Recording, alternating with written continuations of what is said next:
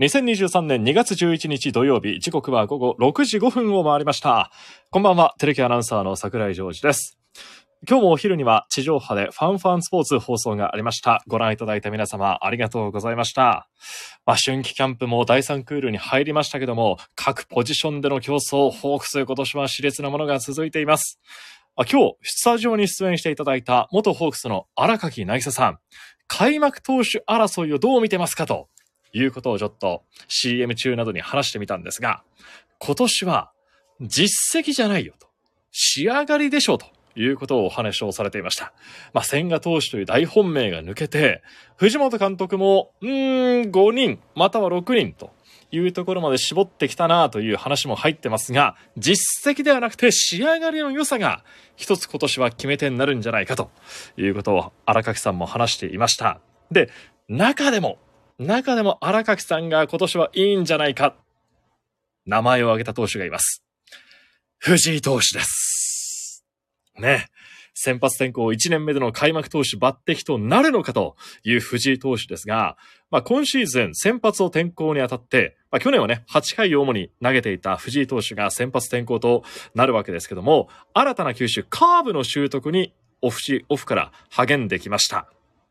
まあ去年はスライダーだったりカーブが中心でしたけども、一つ緩いボール。まあタイミングを外すというか、えバッターの目線をこう上げるボールを一つ習得を目指している藤井投手。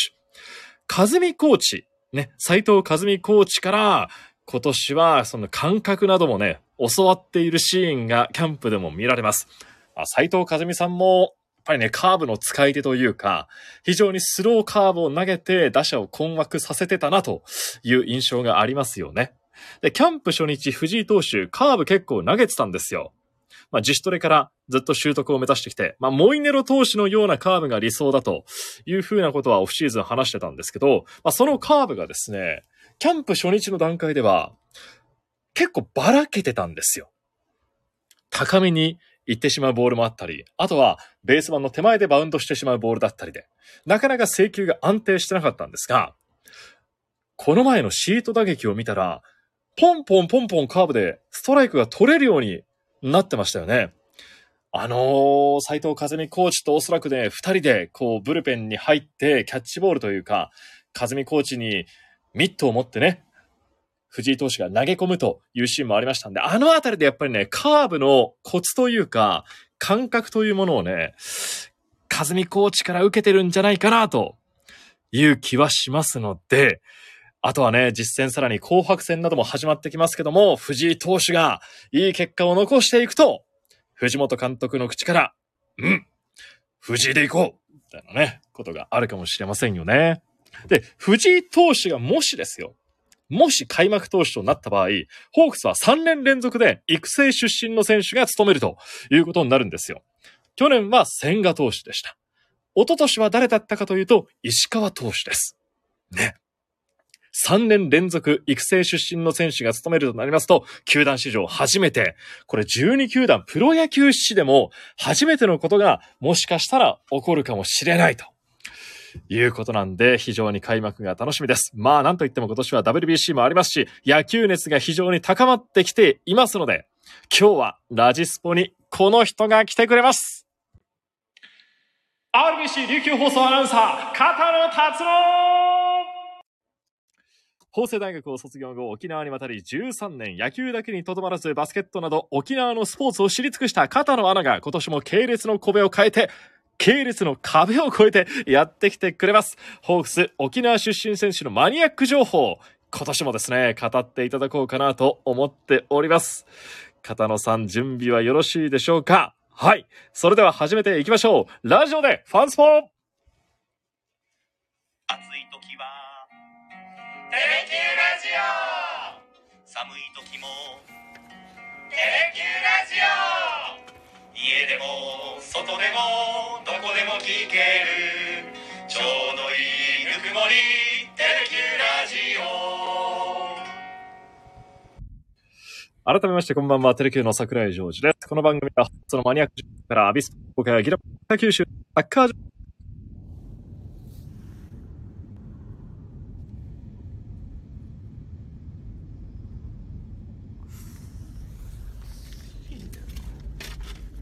達郎アナウンサーです。よろしくお願いいたします。こんにちは。よろしくお願いします。聞ああ、どうもどうも。よろしくおこ願えいますかはい、さい。もう荒垣さんとね、同じ入りですよ、それ。いや、そうなんです。荒垣渚さんがね、ファンスポのコメンテーターなさってるんですよね。ええそうなんですよ。いや、すごい沖縄を感じていますし、ええまあ、とにかく本当にホークスには沖縄の選手が9人ですよ。 9人増えましたね。こんなに多いんだということで、もう、ありがとうございます。もう本当お世話になってます。いやいやいやいや、こちらこそ、こちらこそ。ありがとうございます。ってことはもう、ホークスの沖縄出身選手で一つのチームができてしまうぐらい、今はもう、一大勢力となってるわけですよね。そうなんです本当にまあ9人選手も増えましたし、もちろん沖縄のホークスファンも増えてますから、うん。今年はたくさん沖縄から福岡に野球観戦に行く方も多いんじゃないかと思っております。ええ今申し遅れました。私、沖縄琉球放送アナウンサーの片野達郎と申します。どうぞよろしくお願いします。なんか指、指笛ですから、なんか、ピーピーピーピー聞こえてますけど。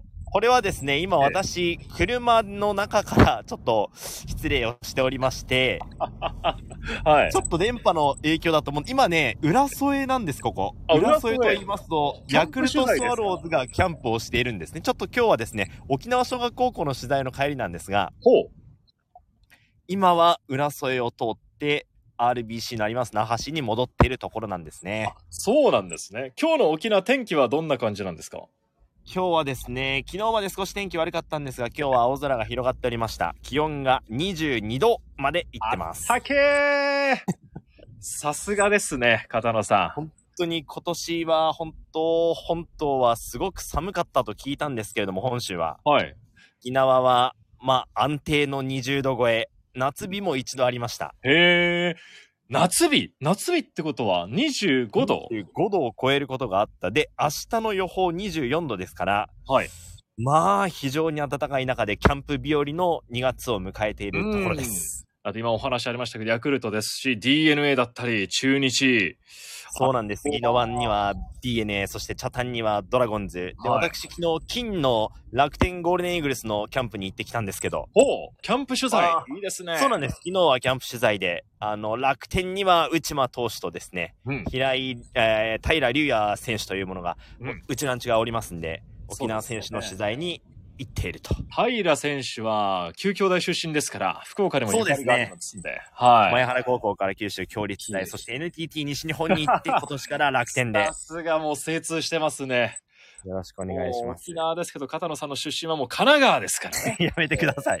言わないでいいんです。もう13年おりますから、沖地縄に元。ではないんですけどね。えー13年おりまして。あ沖縄小学取材帰りということですけども、はいあのここ最近の沖縄県勢の活躍は本当にすごいなということで。えーまあもちろん野球界で言いますと、来月 WBC があるわけですけれども、この WBC に沖縄県出身の選手3人選出されております。えオリックス・バファローズの宮城弘也投手、そして、えー読売ジャイアンツの大城匠キャッチャーですね。おーで、最後に埼玉西武ライオンズの山川穂高とうん。いう3人が、すごいねまあ、本当に沖縄というとそんなに大きくないんですけれども、野球熱がやっぱり高いということで、ここ数年は特にプロ野球選手増えてますから、ええ楽しみですよ。結構盛り上がってるでしょうね、現地の方は。まあ、やっぱり山川選手が昨シーズン、ホームランも、そして打点とタイトルも取りましたし、うんで、宮城大也投手が本当に目覚ましい活躍見せてくれていて、うん、例えば、あとライオンズの与座海斗投手だったり、そうですまあね。いろんなチームでね、活躍もしてますし、なんといってやっぱホークスには、東浜直君はじめ、本当にたくさんの選手がおりますから、うん。野球盛り上がってますよ。そう、その、その東山投手で沖縄尚学というキーワードでもう、もうホークスファンだったら、この選手の名前が出てこないわけないんですけど、峰井選手ですよ、峰井選手。お世話になります。いや、 打ってきてくれました、峰井選手が。峰井が今シーズンからホークスに行くということで、ええいや、似合ってますね、ユニフォーム姿。来ましたね。背番号12、峰井と書いて。うん。もうね、いい色に焼けて頑張ってらっしゃいますよ。キャンプでもお会いしましたけど。初日から、うん、なおくんとバッテリーを組んで、そう。これだけでもう沖縄の野球ファンは、ときめきました。だってね、沖縄尚学の優勝バッテリーですからね、甲子園の。過去最強バッテリーですよ。うんまあもちろんアジア大学でもバッテリー組んでたんですけど、えホークスでまたプロでバッテリー組むこのロマンはもう沖縄中が本当に感動しました。 え、いやー、峰井投手も、どれだけ東山投手が好きなんだっていうのはね、伝わってき ますよね。全部ついていっちゃうんだもん。そうなんですよ。沖縄から、えアジア大学から。ちなみに峰井選手はですね、うんえー玉城というところの出身なんですね。南城市玉城という。えあ、南城市ってことは結構南の方ですよね。もう一番南なんですね。うんうんうでん。この南城市玉城の玉城睡眠というところで野球を始めたと。あ、スイミってチーム名ですか玉城睡眠というね、ええあの昔小学校の頃教科書で読んだ方も多いと思いますけれどもあの睡眠を読んだちょっと彷彿とさせるようなチームで野球をスタートして、まあ、当時ピッチャーだったみたいですけどあ、ピッチャーだったんだ。へえ。いいピッチャーだったんですよ中学まで峰井君ピッチャーでうん。九州大会で今宮さんと投げ合ってるんじゃないかな確かに、ウィキペディアに載ってましたね。 出ましたがええノーヒットノーランを達成したみたいな情報が書いてありましたけど。そうなんですまあ当時からすごく肩が良くてえですごくシュッとしていてうんあの本当に人気のあった選手でええでまあ高校に入ってからはもう素晴らしいキャプテンシーも発揮しながら、うん2年生の頃に一つ上の東浜とバッテリーを組んで選抜で優勝してそで3年夏はまさかの1回戦負けだったんですけれう。どもああ、そうなんだ。へえ。それ以来沖縄尚学は夏の大会1回戦で負けてないなんていうジンクスもあったりおー、へえ。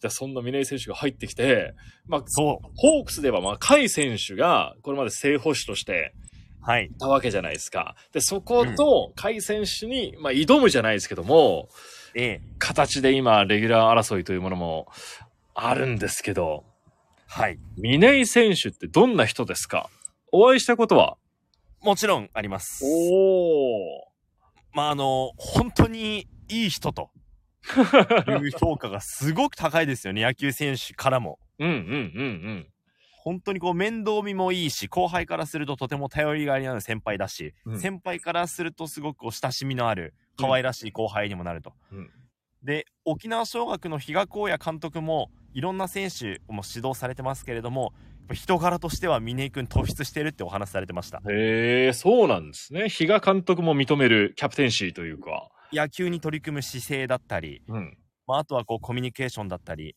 えー本当にあーコミュニケーション、まあ、ちょっとね滑舌だったり声がハスキーで聞こえないなんていうふうに言われたりもしますけれどもそうね。それをうん。超越する人柄っていうのはあるへえ。峰弘樹君ですよね。あーそして、知恵蔵さんからもたくさんメッセージをいただいてるんですけども、はい。勝連くんのお話も出てますね。勝連君はですね江南高校出身で育成で入って宮城大也と同級生なんですけれどもええ。今年キャンプ2軍で入ってるんですよね。そうなんです。B 組の方に来てますね。地元ではなくて宮崎の方で今、はい。練習しておりますよ。勝連君は私は高校までの印象しかなくてこの間江南高校の成人式に宮城と一緒に来てたのが印象的だったんですけどええ。結構今年はやっぱり勝負の年ということでまた意気込んでるんじゃないですかそうなんですよ。で、B 組なんですけども、国母監督、二軍監督からこう A 組の練習を見に行く、一旦一人に勝連さんも入ってましたんで、おおこう刺激を多分もらって、はいこう気合が入ってるんじゃないかなと思ってますから、うんねえ、勝連宮城の勝負が見られたら一番楽しいんですけどね。本当にこの地元も一緒なんですよねうん宜野湾市というところの出身で宮城もあ勝連もそうなんですね。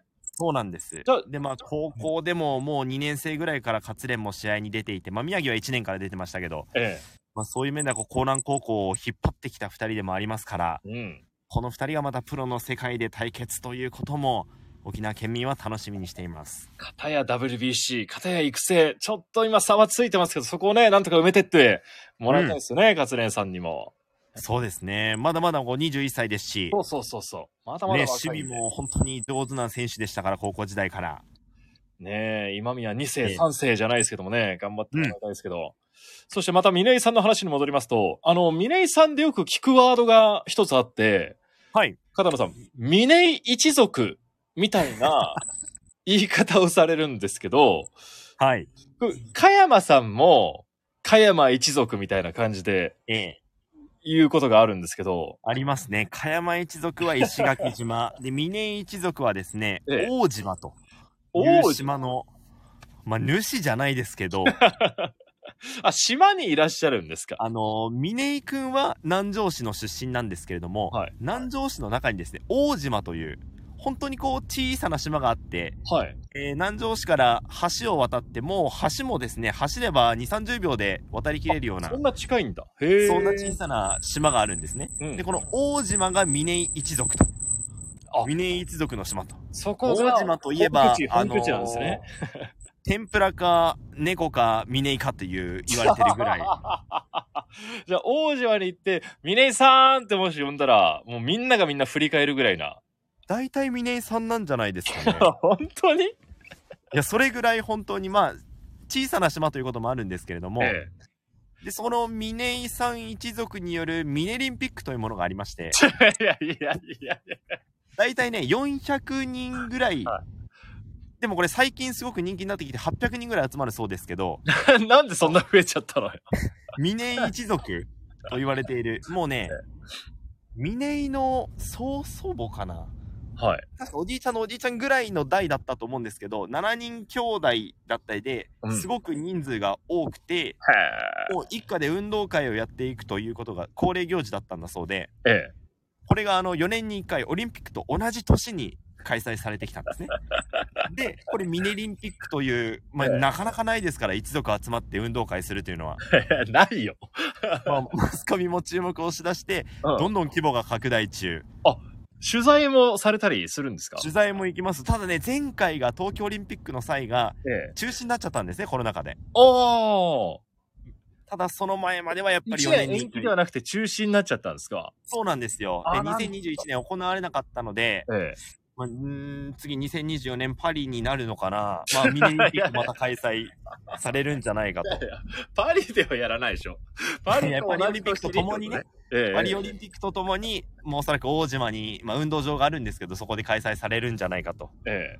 思いそまこす。に峰井選手も出場したことはあるんですかあの、シーズン中で すから、おそらく、プロになってからは、まあ、まあ高校生ぐらいからはないとは思うんですけれど、ええ。あ、でもでも小さい頃は。うん。うん、ツイッターでも、今年はミネリンピックありますって2020年でつぶやいてたりしてますから、ええ。 そういう面では本人も認知をしている大会ということにはなります。え、じゃあ、加山一族と峰井一族は、ええどっちが多いんですかこれはまあ、まだ加山一族じゃないですかね。ええそうなんだ。加山一族もやっぱり石垣島、うん。ものすごく結束力あると思いますから、ええ。このまあ人数どうでしょう ね。でも本当双璧ですよ。沖縄の。でも、加山さん一族はね、加山ンピックをやってないわけじゃないですか。そうですね。そしたらやっぱミネリンピックっていうとなんか、すごい多そうな気もしちゃいますけどね。あの、ただ単純にやっぱりあと名字がですね、沖縄の名字って独特だと思うんですけれども、はいミネイは結構多いんですね。うんうん、うん。加山はなかなか少ないっていうところもあるかもしれないですね。あー、なるほど。ミネイ生の方がやっぱ多いんですね。 2年生が多いですね。まあまあでも一番多いのはやっぱり比嘉さん。はいはいはいはい。聞きます、ね、まあオリックス・バファローズにも比嘉元樹投手おりますけれども、比ええ嘉さんが多いですが、まああと荒垣さんもすごく多いですね。おー基本全員濁らないんですかそれとえっもと、こガキ、こもね、難しいところで、ええ例えばね、有名人で言うと楽器、おー、はい。あれ濁るんですよ、荒垣さん。そうですよね。で、濁らない荒垣さんもいるんですよ。えええたまに新垣さんもいらっしゃるんですね。えええ。 あ、そうなんだ。でも新垣さんは見たことないので、ええこの辺りのこのバリエーションの沖縄の豊富さみたいなところはありますね。 へえ、新垣さんっていう読む方もいらっしゃるんですね。いや、勉強になりますね。ですからこう例えば新庄とか荒城とかえ荒城とか、まあ、ここら辺もいろんな読み方あるのは沖縄のうーんこれ何の話でしたっけ え。峰井一族の話でしたね。さんから派生しております。は失い。礼しました沖縄はねなかなかユニークな名字の方が多いまあでも沖縄出身9人もおりますからそうですよね。しかも、だい f ぶ m 加入が、又吉投手が去年入って、そして今年こうして、峰井投手、峰井選手が入ってきて、峰井まあはいそうですね県勢の皆さんとしては、ホークスファンがさらにまた増えてきてる、そんな感じなんですかそうですねあのー困ったらホーク スとホークスにうん。いけるんじゃないかっていうような野球やってる子たちは思ってるんじゃないですかね。もうブルーオーシャンじゃないと。 もはやもうホークスです。そうですホねークスですよ。本当の青い海はホークスだったっていう。いいですね。でも、まあ、二年選手がより試合に出れば、また沖縄の方も、ホークス、ね、応援に行こうとか思うかもしれないですけど、もちろんやっぱり甲斐選手の壁は高いとは思うんですけれども、ええミニー選手もまあ打撃がですね昨シーズン非常に調子も良かったですし、うんベイスターズで、まあ、すごくこう重宝されてあとバッテリーの呼吸というのも非常にいいので、うん。ピッチャーからの信頼もすごく勝ち取っておりましたんでホークスに行ってもやっぱり持ち前の明るさだったりでピッチャーからの信頼勝ち取って出場機会が増えていってくれればいいなとうん。まあ、特に甲斐選手は侍ジャパン選ばれてますから、17日からチームを離れて、まあ侍の方に行くんですよね。だからそこはでい峰井選手がホークスの投手陣のボールをいっぱい受けたりして、こうコミュニケーションを図って、さらにまた結果を出していくと、なんか面白いことになってくるんじゃないかなっていう気がすそうですねるんですけど。いやーあのーやっぱりねスポットのキャッチャーとしてもそうですけど、まあ、打撃も非常にいいのでうん。まあバッターボックスも何度も立ってくれるぐらい試合にたくさん出てほしいなと期待してます。公式戦でね、また東山峰井のコンビがね、見たいですね。そうなんで全す。中ちなみに峰井君はですね、ええースイッチヒッターにもなってたことがあるという。え。えいつ高校はスイッチじゃないかな。うっでそ確かプロになって右に専念したと思いますよ。え大学まで左で打ってたんじゃないかな。本当にえ、聞いてみようかな。ええぜひぜひ。そうなんだ。非凡なセンスを持ち主なんですね。じゃあ、両方で打てでる。も本当にプロに入った頃はですね、私、キャンプ1年目、宜野湾で話聞いたの覚えてますけれども、うんあのープロのピッチャーの球を見て、これ無理やと、おー。最初は思ったんだそうですよ。えー、アジア大学でそこからバリバアリジやアってた大学でも。峰井さんでも、そうなんです。なかなかやっぱりプロの球を見た時に最初は厳しいということも話していたそうなんですけど、まあそこからどんどん対応してと。ねえ、なんですね。末も獲得できるまでなりましたからね。ぜひホークスで、もう一花二花大きく咲かせてほしいなと思ってますよ。楽しみです。 少し調べましたけども、ええ、やっぱり峰井くん、スイッチヒッターだったんだそうで、ほー小学校から両打ちだったと。へえ、知らなかった。なんですよ左でも打てるとまあでもプロになってからはねもう右に専念してますけれど、うんうん。そうね左でも打てる というへえ、すごい、すごいプチ情報、マニアック情 報。多分、福岡の今誰も知らないと思います。スイッチですいやそんなことはないと思いますけどスイッチ情報。これは貴重ですよ、今日聞けた方。さあ、そしてもう一人、沖縄小学といえば、リチャード選手。はいリッチーにね、今年こそっていう思いもあるんですけど、片野さんはどうですか今年こそですよね本当にええっと去年のオフにですね山川君に会った時にえはい。今年は自主トレリッチーと一緒にやらないんですと話をしていて、うんうんうん。やっぱりこれ一時報道にもありましたけど、あのーやっぱ厳しさを一度リッチにしてほしいということを話をしていて、うんただその後やっぱり泣いて電話かかってきたと。はい。で、まあいろんなことを模索しながら、もう一回山川さんの元でということで結果的には自主トレ一緒にやっていたそうですけど、うん。なんかそうみたやいでっぱすりあね。の、今年にかける思いというのはですね、非常にもう強いんだとうん。いうことですから、ね去年はウエスタンリーグではね、新記録のはい29本、ホームランを打ちましたけど、一軍ではね、なかなか最後も昇格のチャンスはあったんですけどね、結果を持ってできず。え、そう、でもね、やっぱりキャンプでも一軍でっていうところからやっぱり期待はされてるんだなとああ、。A 組に今そう抜擢ありますからされてますが。ええ A 組でのね、プレーっていうのはやっぱり、今シーズンは本人もそこを期待と受け止めて頑張ってると思いますし、今日シート打撃がありまして、リチャード選手、今日がですね、ちょっと結果が伴わなくてですね、うん。 3三振をしてしまったということで、ちょっと踏ん張りどころを今迎えてますんで、なんとかですね、このまま A 組完走、開幕一軍目指してほしいんですけどね。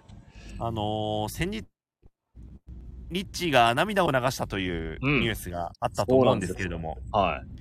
あのーね、エンドランのそうそうそう、チーム打撃をしなきゃいけないところで、まあ右方向ではあったんですけどね、ホームランを打打ってしまったと。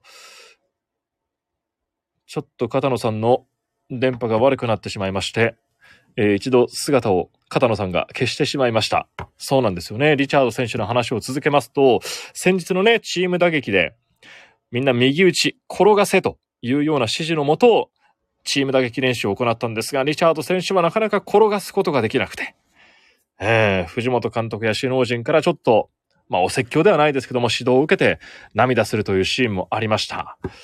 さあ、達也さん、はい、すみません。もう一度、まもなく那覇市の熊地に着くところでございまして。熊地ってどこだかわかんない。すいません えーセルラースタジアム那覇からだいたい車で3分ぐらいのところにあるんですけれども。 おおもうだいぶじゃあ街中ですね。そうなんですよ。ね、浦添から那覇といっても結構ね、北にな長いんですね、沖縄っていうのは高。速ですか高速はですね、西原というところでおりまして、そこから、えーまあ、330号線に乗ってはい。那覇に来るって、すいません、沖縄の情報を。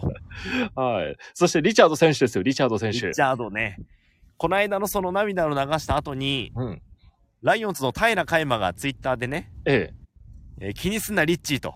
おおもうやっぱゴロ打たれるよりは長打打たれる方が嫌だから、そのまま振ってけみたいなツイートしてて、うんうん。これちょっとこの沖縄のつながりを感じて心温まりました。えー、チームを超えて、そそうんななん平投手がエールを送ってくれてたというか、励ましの言葉をくれてたんですかねえ、だからやっぱりこの沖縄、まあリチャードの場合は、すごくこう、まあ山川もそうですし、先輩たちからも愛されてると思うので、まあこの沖縄のつながりみたいなのも大事にして頑張ってほしいなと思っております。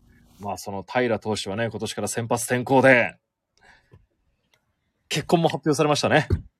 そうなんですよ。平はまた、すごいピッチャーですね。なんか今年はツーシームだっけなんか新しいボールに取り組んでて、またそれがえぐい感じの仕上がりになってるっていうふうに聞いてますけど。まああの先発ピッチャーになってですねやっぱりこれまでの中継ぎだったりとは少し違ったところも見せたいんだと思うんですけれども、うん。もうあの中継ぎで出てくるのも結構脅威だったと思うんですけど、うん先発でねまたこれどんな可能性見せてくれるのかとっても楽しみですね。ねあのボールをね、投げ続けられたら結構難敵だなっていう思いですよ。ねえ敵チームからしたらやっぱり嫌ですよね う。ーん、クイックのようなね、モーションで投げて、あのボールは打てないよね、と素人目には思います。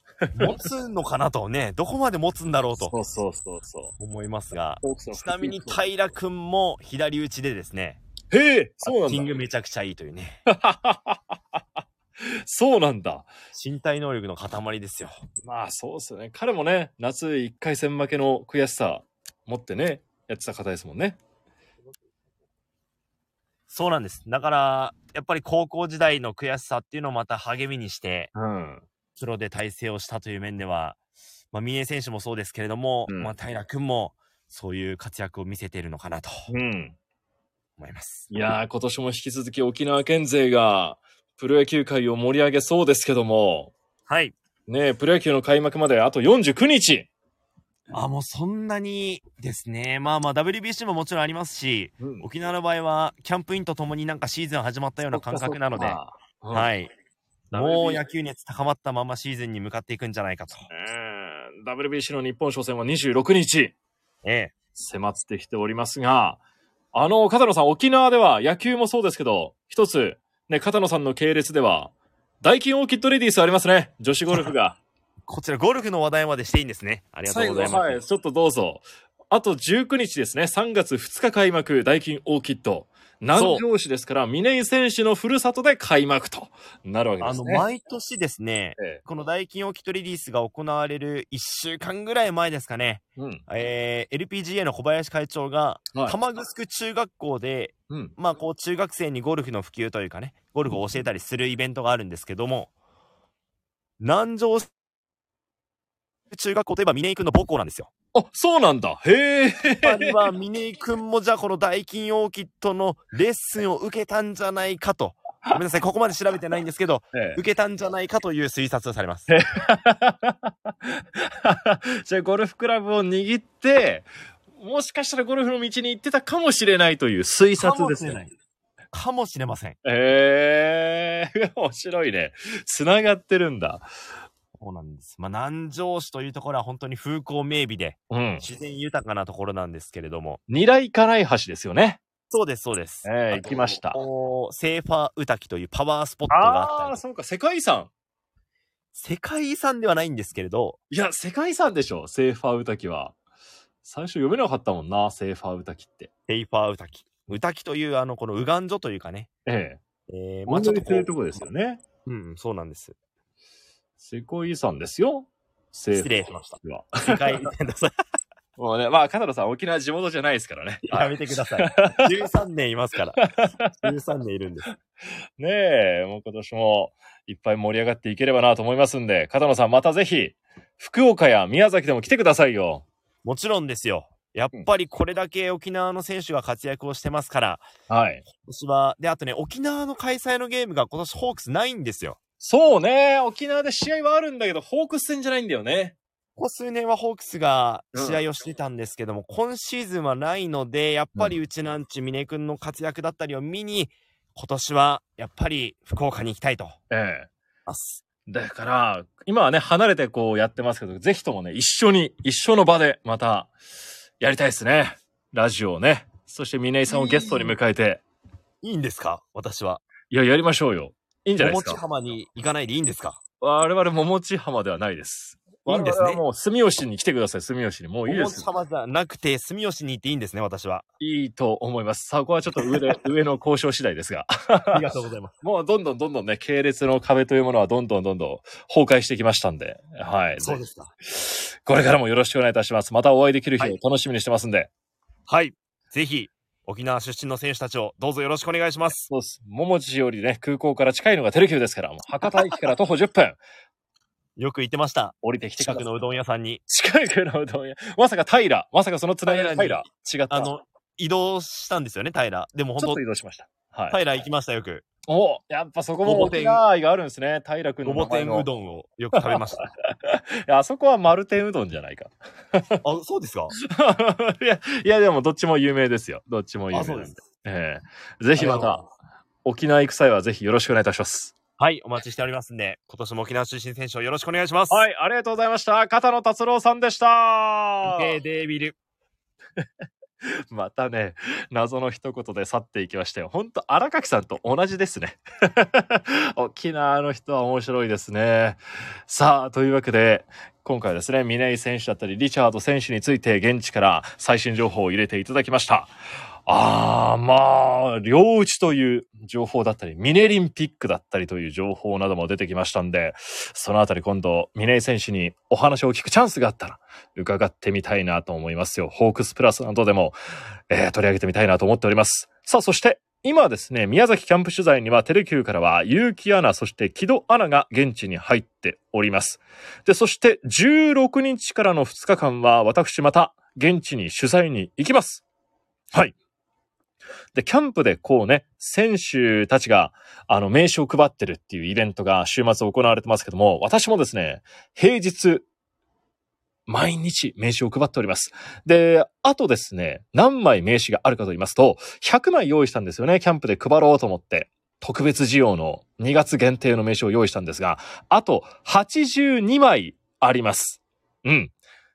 これが多いと思うか、少ないと思うか。まあ逆に言えば18枚配ったと。いうことですから、あと82枚ありますので、ぜひ現地16、17現地に行っていますので、宮崎でぜひお会いできた方、お渡ししたいなと思っております。知恵蔵さん、プレゼントしません。うん。その手もあるね。ただね、まだ、まだ頑張らせてください。 もうちょっと頑張らせて。2月が終わった時点で余ってたら、えー、プレゼントしましょう。はい。それで行きましょう。ね。なんで、ちょっと2月ね、16、17でもしかしたら82枚履けるかもしれませんので、はい。ぜひ、こうご期待ください。情報、最新情報をまたお待ちください。では、また来週、ラジスポでお会いしましょう。今回のゲストは、片野達郎さん、どうもありがとうございました。知恵蔵さんも最後までお付き合いいただいてどうもありがとうございました。ここまでのお相手は、テレキューの桜井ジョージでした。それでは、また来週お会いしましょう。